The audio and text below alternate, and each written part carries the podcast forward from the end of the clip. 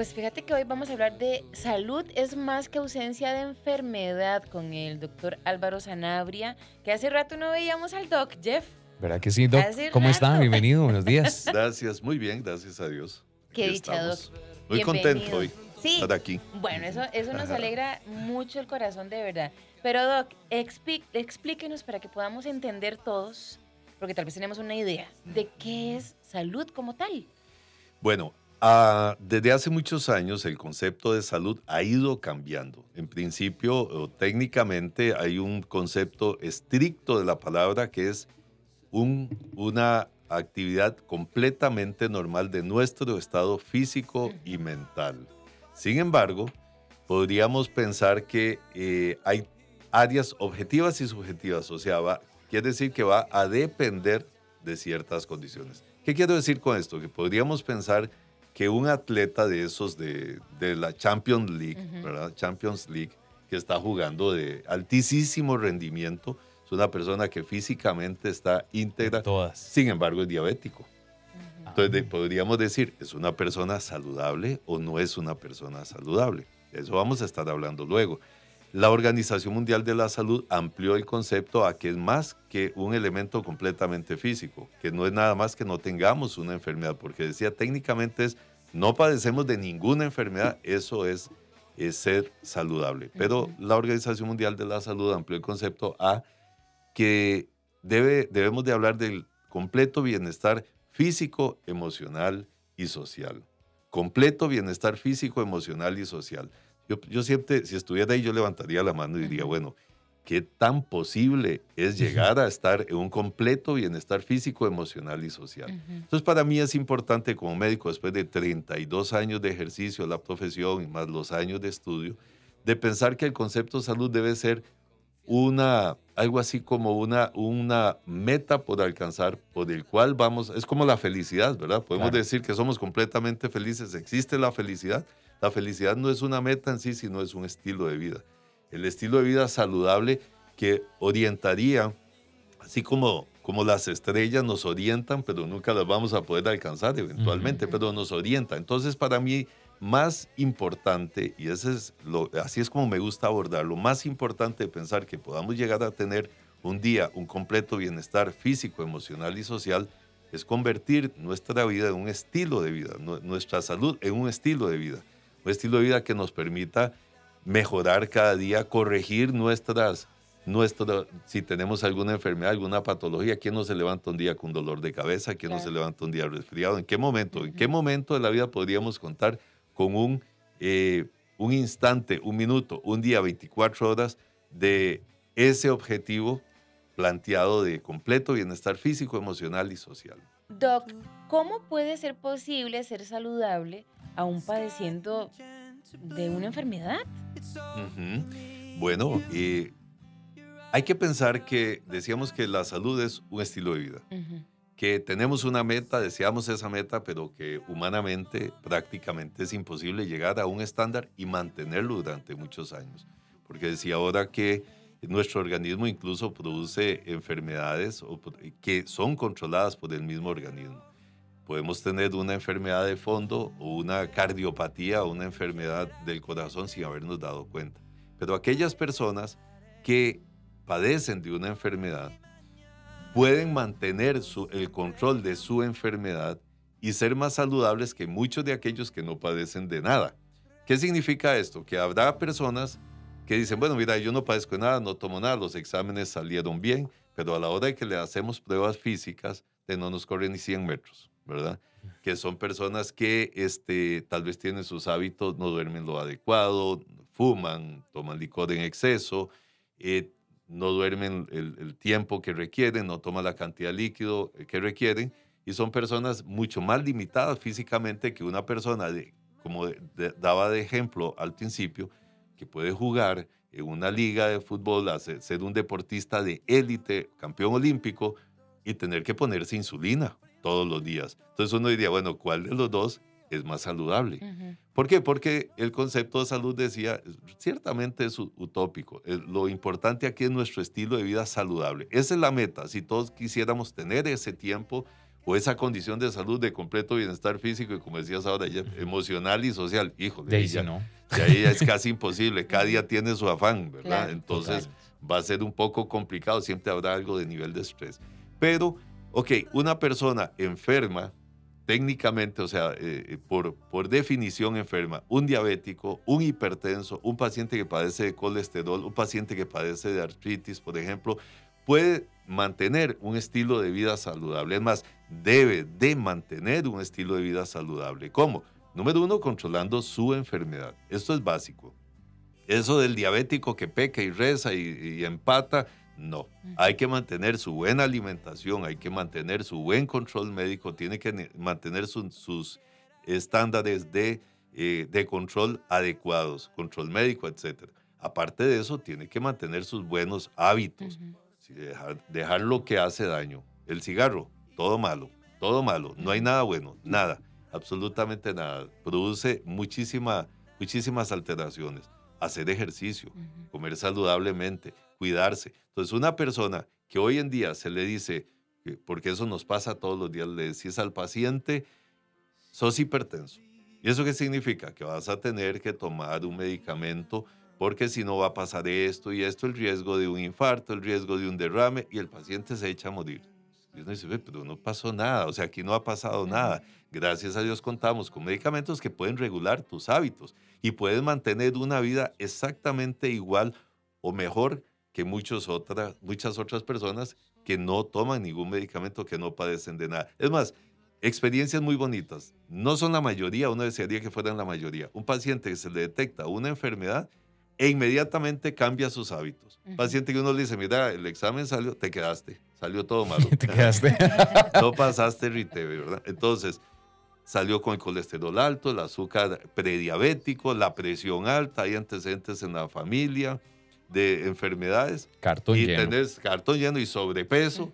Entonces, un paciente que uno, que uno le da tratamiento, que el tratamiento siempre, hay que entenderlo, no depende solo de los medicamentos, sino de nuestros hábitos y cambia radicalmente sus hábitos. Y nos pasó de ser un paciente, entre comillas, antes con salud, que no padecía de esas enfermedades, a ser un paciente enfermo pero más saludable, bajo de peso, empezó a hacer ejercicio, mejoró sus hábitos de alimentación. Y uno le dice, mira, ahora te tomas tres pastillas al día o cuatro o cinco, pero son más saludables que antes que no tomabas nada de eso y que tenías sobrepeso y que no hacías ni ejercicio y que te alimentabas mal. No, y bueno, mm, yo que soy, que me pongo insulina, yo creo que cuando tenemos una condición de salud diferente, por supuesto que hay que vivir un duelo y demás, porque es un proceso. Claro. Pero el error que cometemos a veces es que lo vemos como una sentencia de muerte. Así es. Y ahí es donde dejamos que esa condición o esa enfermedad de, nos lleve entre las patas. Claro. Y se nos olvida precisamente esa salud de la que usted está hablando. Yo creo que todos siempre andamos buscando como ese secreto o esa fórmula, esa fuente de la eterna juventud, algo que nos mantenga sanos, pero existe algo así, algo que realmente nos, nos, nos mantenga lo más cerquita de, ese, de esa definición de salud. Sí, sí existe y es una constante de todos los días. Lo que más nos acerca a esto son los buenos hábitos. Eso es una, es una eh, una base muy importante porque vivimos en un país de comelones, o somos un país de comelones, o un mundo de comelones, un mundo donde la, la misma sociedad y la parte comercial económica nos ofrece las cosas que nos gustan. Los pacientes le dicen a uno, es que qué raro, porque todo lo, bonito, lo rico y lo bonito es pecado, le dicen uno, ¿verdad? Pero eh, sí, sí, tiene su ciencia, ¿verdad? Porque lo que es los azúcares y las grasas, lo que más nos gusta, las proteínas ya no nos gusta tanto. Si usted se pregunta por qué, se da cuenta de que nos aporta más calorías y nuestro sistema de supervivencia necesita guardar calorías y las calorías las guardamos, el combustible lo guardamos en la grasa particularmente, ¿verdad? Primero que la glucosa y glucógeno y luego se convierte en grasa. Entonces, es importante el consumo de azúcar, de carbohidratos, son importantes las harinas, son importantes los azúcares, pero no son la base o no deben ser la base de nuestra alimentación. Y por eso entonces hoy en día tenemos tanto problema tantas enfermedades. Entonces, partimos de la alimentación. Lo que más se acerca a la eterna juventud, para decirlo de una manera, y en este sentido no es estéticamente hablando, es el concepto de salud, ¿verdad? Es este, una muy, muy buena alimentación. Decía la definición de la antigüedad, somos lo que comemos, eres lo que comes. Y sí, claro, ¿de qué, de qué, de qué nos alimentamos? De, de, de dónde toma nuestro organismo para construir las, las proteínas, construir los músculos, para construir eh, todos los, o para realizar todos los procesos metabólicos, básicamente nuestra alimentación. Y claro, hoy en día hay cosas que no son muy ricas, va a pasar por los que nos gusta lo dulce, lo dulce, lo salado, lo, todos nos gusta, pero los que, los que particularmente nos gusta lo dulce, o sea, usted pasa y ve aquellos que de chocolate, aquellos de leches, tres leches de, de torta chilena y todos esos inventos de ahora, uno dice, qué maravilla, cómo la gente inventa cosas tan deliciosas, ¿verdad? Pero hay que aprender a hacerlo con medida. Decía ahora al principio, el que peca y reza empata, dice el dicho. No, aquí el que peca y reza pierde. Y si queremos mantenernos saludablemente, saludables a lo largo de nuestra vida, no importa la edad que vivamos, no importa llegar a los 100 años, decía un abogado amigo, me lo encontré un día y le decía, mira, siempre corres, siempre haces, porque él es, él es eh, corredor, compite, ya tiene su edad, de más de 70 años, y me decía, sí, claro, dice siempre, yo todos los días salgo a correr porque hay, que, hay que morir saludable, decía. Quiero morirme saludable, Entonces me hizo mucha gracia, yo dije, esto es, interesante el concepto, calidad de vida. Me hizo mucha gracia hace un tiempo que habíamos tenido aquí una dermatóloga que decía, lo que vos le haces a tu piel hoy es como te vas a ver en 10 años. O sea, vos no te aplicas bloqueador hoy para hoy. Es para que entre 10 años, cuando tengas 40, la cara no se te caiga con el sol. Así Entonces uno también debe, alimenticiamente es claro, ahorita tengo 20 y tantos, 30 y tantos, pero cuando llegues a los 50, a los 40, ahí vas a ver el resultado de los desajustes de ahorita. Así es. De hecho, eso pasa con el desgaste. El paciente llega con dolor de rodillas, le hacemos un, ultrasonido, un estudio, un examen, resulta que tiene un desgaste. ¿Qué puedo tomar? No lo debe haber tomado hace 20 años. Llega con varices, con un problemita de la piel, de úlceras, y en la piel, y yo le digo, pero ¿por qué no vino hace 20 años? ¿Por qué no vino hace 25 años? Y qué pena decirlo de esta manera, pero la parte o el punto elemento es para aterrizar, es la conciencia que la gente tiene que tener de que tenemos que sembrar salud para cosechar salud. Lo que más se acerca a esto es mantener nuestros buenos hábitos y nuestras eh, enfermedades cuando se presentan totalmente controladas. Ya casi venimos a hablar de, de, eso. sí, es que yo le iba a, decir, iba a decirles algo también. Y, por ejemplo, ¿cuántas veces nosotros sacamos tiempo para hacernos un chequeo? Ah, no, no, hasta que tengo un dolor. Porque creemos, no, es que nunca me va a pasar. Ah, no, eso no me va a pasar a mí. Entonces, lo que dice usted, Doc, hay que hacer conciencia a tiempo. Yo sé que estamos ya, ya cerrando este segmento, pero eso que acabas de decir es sumamente importante. Nada más quiero hacer una analogía con el, con, el, con el carrito, ¿verdad? Le empieza a sonar algo, le empieza a sonar algo, uno dice, ay, no suena, ahí suena, y suena. Y cuando ya un día se quebró la rótula, entonces sí, ya vamos donde el mecánico, el mecánico dice, ¿cómo le pasó eso? Bueno, ayer, mira, me fui en un hueco y se quebró. Bueno, hace dos meses o tres meses ya le venía sonando. Así trabaja nuestro cuerpo, nos envía señales, nos grita al oído a veces con señales que nosotros no le hacemos caso y hay que empezar a hacerles caso. Voy a poner este audio, Jeff. Ok, dale a ver. Buenos días, tengo unas preguntitas. Eh, yo padezco la presión alta y tengo desgastes en las piernas, las rodillas. Eh, ¿Puedo hacer ejercicio? Pues caminar o porque si yo camino vamos eh,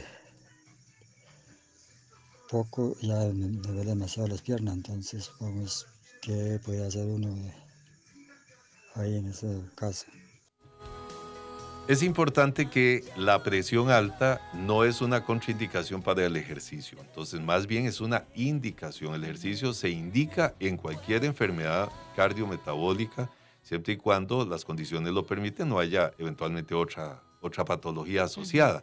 Si hay desgaste en las rodillas, pues el, el, correr, claro, puede provocar dolor, sobre todo si se hace en superficies duras, o sea, en cemento, en la calle.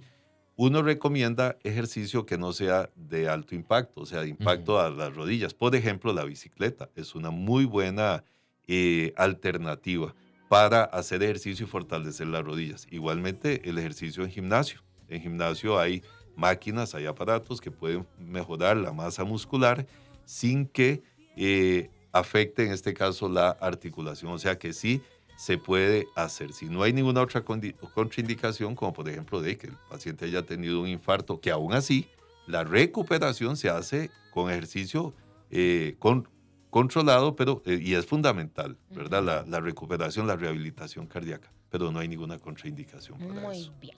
Dice por acá, quisiera hacer una pregunta al doctor. Tengo 36 años y siempre he caminado mucho, pero después de las vacaciones de 15 días me duelen muchísimo las, rodillas y resulta que tengo desgaste en las dos. ¿Qué puedo hacer?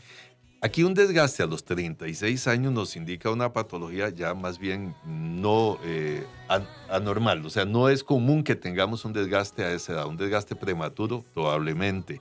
Que dicho sea de paso, el desgaste no se asocia directamente con la actividad deportiva no se asocia. O sea, eh, hay que tener cuidado porque mucha gente piensa en eso. Pues evidentemente hay ejercicios, como hablábamos ahora fuera de micrófonos, la gente de la UFC y estas cosas que, que, que, producen daños por el, las, la gran sobrecarga que eso genera. En este caso hay que ya empezar a controlar la, el desgaste para, es difícil revertirlo, o sea, prácticamente no se va a revertir. Probablemente sea un desgaste inicial, probablemente porque está recién descubierto, empiezan las molestias, pero sí hay medicamentos que ayudan a controlar, que el progreso no sea mayor, a contenerlo, disminuye un poquito. Algunos estudios hablan de que puede haber una mejoría importante ahí en el cartílago, que es el que se desgasta en las articulaciones, pero este, básicamente es eh, evitar que progrese y adecuar entonces ejercicios con fisiatras, por ejemplo, que le ayuden a que no pierda el, ejercicio que es básico. Yo siempre recomiendo, no dejen de hacer ejercicio. Siempre, toda la vida, de acuerdo a las capacidades. Mira que tengo una limitación, esta o aquella, el desgaste, el problema de lo que sea. Siempre hay ejercicios que se pueden adecuar. Los eh, especialistas, los fisiatras y los instructores eh, de gimnasio, los fisioterapeutas nos pueden ayudar y nos ayudan pues a a, hacer ejercicios, a ayudarnos con el tipo de ejercicio que podamos hacer que se adecue a nuestra necesidad. Bueno, y con esta cerramos esta parte de preguntas. Dice, quisiera saber si es verdad que los batidos de verduras son excelentes para mantener una buena salud en general y desintoxicar el cuerpo. Si todo lo que es verduras y frutas son básicas en la alimentación, todos los grupos alimentarios son importantes, pero eh, vivimos en una sociedad donde ya casi no se come frutas y verduras, ya no se toman refrescos naturales, solo gaseosas, ¿verdad? Sentarse uno decirle a un chiquillo como yo, ustedes todavía son muy jóvenes, tal vez lo hicieron, depende, ahí nos contarán. Eh, sentarse uno a comerse el arrocito, los frijoles y si había algo más que echarle, qué bien, más un fresco de chan. Claro. ¿Qué? Doc, yo tomo fresco chan casi todos los días y de linaza. Sofía anda chan en el bolso. En serio. Yo pues. amo el chan. Pues sí, pues sí. Pero dígale eso usted a los chiquillos. Ah, Váyase a esos restaurantes de comida rápida y anuncie, ¿verdad? El combo número uno con fresco y chan o con... linaza. Olvídese de eso. O sea, quebró el restaurante, quebró, ¿verdad? Mozote. Mozote, qué rico. Qué mozote. Mozote frío. No era mi preferido, pero sí, sí, sí. Claro, sí es importante. Los batidos nos ayudan definitivamente, nos aportan vitaminas, minerales que son básicos y fundamentales para todos los procesos metabólicos. Así que los continúa haciendo. No importa en batido, yo puedo decir en batido, en el picadillo, como quiera. Hay gente que hierve el chayote y se lo come así nomás. Eh, todo eso eh, eh, suma, todo eso ayuda. Doc, rápidamente, porque el tiempo ya nos ganó y nos alcanzó, pero siete hábitos para sembrar buena salud y de, como decías ahora, morir saludables. Y morir saludables. Y ese que ser un concepto que, parece extraño. La gente dice, doctor, está loco, ¿cómo hacer como morir saludable? No, así es. E, estoy hablando en sentido de calidad de vida. Una muy buena alimentación con todos los grupos alimentarios que no sean dietas de internet, que no sean planes de internet, por favor. Podemos buscar una buena orientación, pero busquemos el profesional que nos diseñe el plan de alimentación de acuerdo a nuestra necesidad. Que si trabajo y no puedo salir a, eh, no, puedo eh, comer en la casa, la comida en la casa, bueno, traerse la comida o saber qué puedo comer en la calle. Segundo, la cantidad de líquido que consumamos, por lo menos de 4 a 6 vasos de agua al día, litro a litro y medio. Esas dietas y planes de 7, 8 litros al día son extremadamente peligrosas. O sea, es importante, el colantro es bueno, pero no tanto, decían antes. Entonces, pero la hidratación es básica. Tercero, hay que dormir bien. Ya no tenemos tiempo para nada. Apaguemos los celulares, guardemos los celulares eh, las tablets, la computadora, hay que apagarla, hay que dormir por lo menos, se dice nueve horas al día, nueve horas al día. Y uno dice nueve horas durmiendo, es que pierdo demasiado tiempo. No, ese tiempo lo, vamos, lo estamos perdiendo por el tiempo de vida que vayamos a tener posteriormente. Ejercicio básico, no menos de 40 minutos cuatro veces a la semana. Las estimaciones de la OMS, las recomendaciones de la Organización Mundial de la Salud es por lo menos 40 minutos cuatro veces por semana. Yo le diría, si usted puede, mínimo cinco a seis veces por semana, descansa un día, combine los entrenamientos, no se dedique solo a hacer, si le gusta el gimnasio, no se dedique solo a hacer pesas, combine las pesas con el cardio, los funcionales, esto es importante porque estimulamos el organismo de diferente manera no consumir tabaco y alcohol. Ya termino, el tabaco y el alcohol son completamente enemigos. Estoy corriendo ya. el tabaco y el alcohol son enemigos. El exceso del alcohol, sobre todo, y el tabaco, ni un solo cigarro. El consumo de drogas, evitarlo también. Todo eso va en detrimento de la salud. Tratar de disminuir el estrés, parte difícil, pero recuerden, es completo bienestar físico, emocional y social. Aprender a manejar el estrés. No podemos decir que podemos vivir una vida sin estrés. Es prácticamente imposible hoy en día. Lo que tenemos que hacer es aprender a controlar el estrés y finalmente acuda a su médico. Como decía Sofi, hay que buscar la atención médica preventiva. Para mí, yo sé que ahorita los que tenemos carros siempre hablamos que pereza, ya toca llevar el carro al RITEVE. Sí, pero es, eso ha mejorado la calidad del, vehicular nacional, igual en el organismo. Si nos obligaran a hacer un RITEVE de, de salud, posiblemente disminuiríamos la cantidad de pacientes que tienen que consultar y de pacientes internados y de enfermos que hay que enterrar. Doc, muchísimas gracias por todo, por haber estado con nosotros. La gente, ¿cómo lo puede localizar? Al 2252 0202, la Clínica Médica del Sur, con mucho gusto. 2252-0202. Muchas gracias, Doc, por acompañarnos. Un gusto. Gracias a ustedes.